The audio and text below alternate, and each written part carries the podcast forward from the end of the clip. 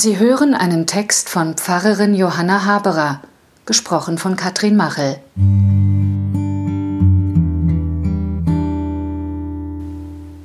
Ehre sei Gott in der Höhe und Friede auf Erden bei den Menschen seines Wohlgefallens. Lukas 2, Vers 14.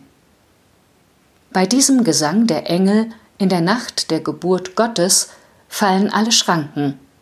Gott und sein kleiner Sohn, der dieser Welt Gottes Gesicht zeigt, sie sind nicht für eine Gruppe da, für ein Volk oder eine Rasse oder für die Kirchgänger oder die Gläubigen. Der menschenfreundliche Gott ist nicht nur da für die, die ihn spüren und zu ihm beten, die fasten und pilgern und meditieren. Nein, Gott und sein kleiner Sohn, sie sind für alle da. Für die ganze Schöpfung mit ihrer ewig ungestillten Sehnsucht nach Frieden.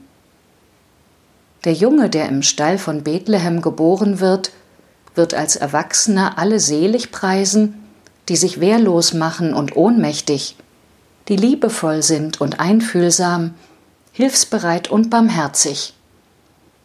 All denen gehört der Himmel, all denen, die die Höllen dieser Welt verwandeln wollen, all denen, die diese Welt zu einem sicheren und vertrauenswürdigen Ort machen wollen, all denen, die den Willen haben und keine Anstrengung scheuen, um am Frieden zu arbeiten, statt am Krieg. Das ist eine Richtungsentscheidung für jeden einzelnen Menschen, für Mächtige und ihre Völker. Sie hörten einen Text der Theologin Johanna Haberer, Professorin für christliche Publizistik, gesprochen von Katrin Machel.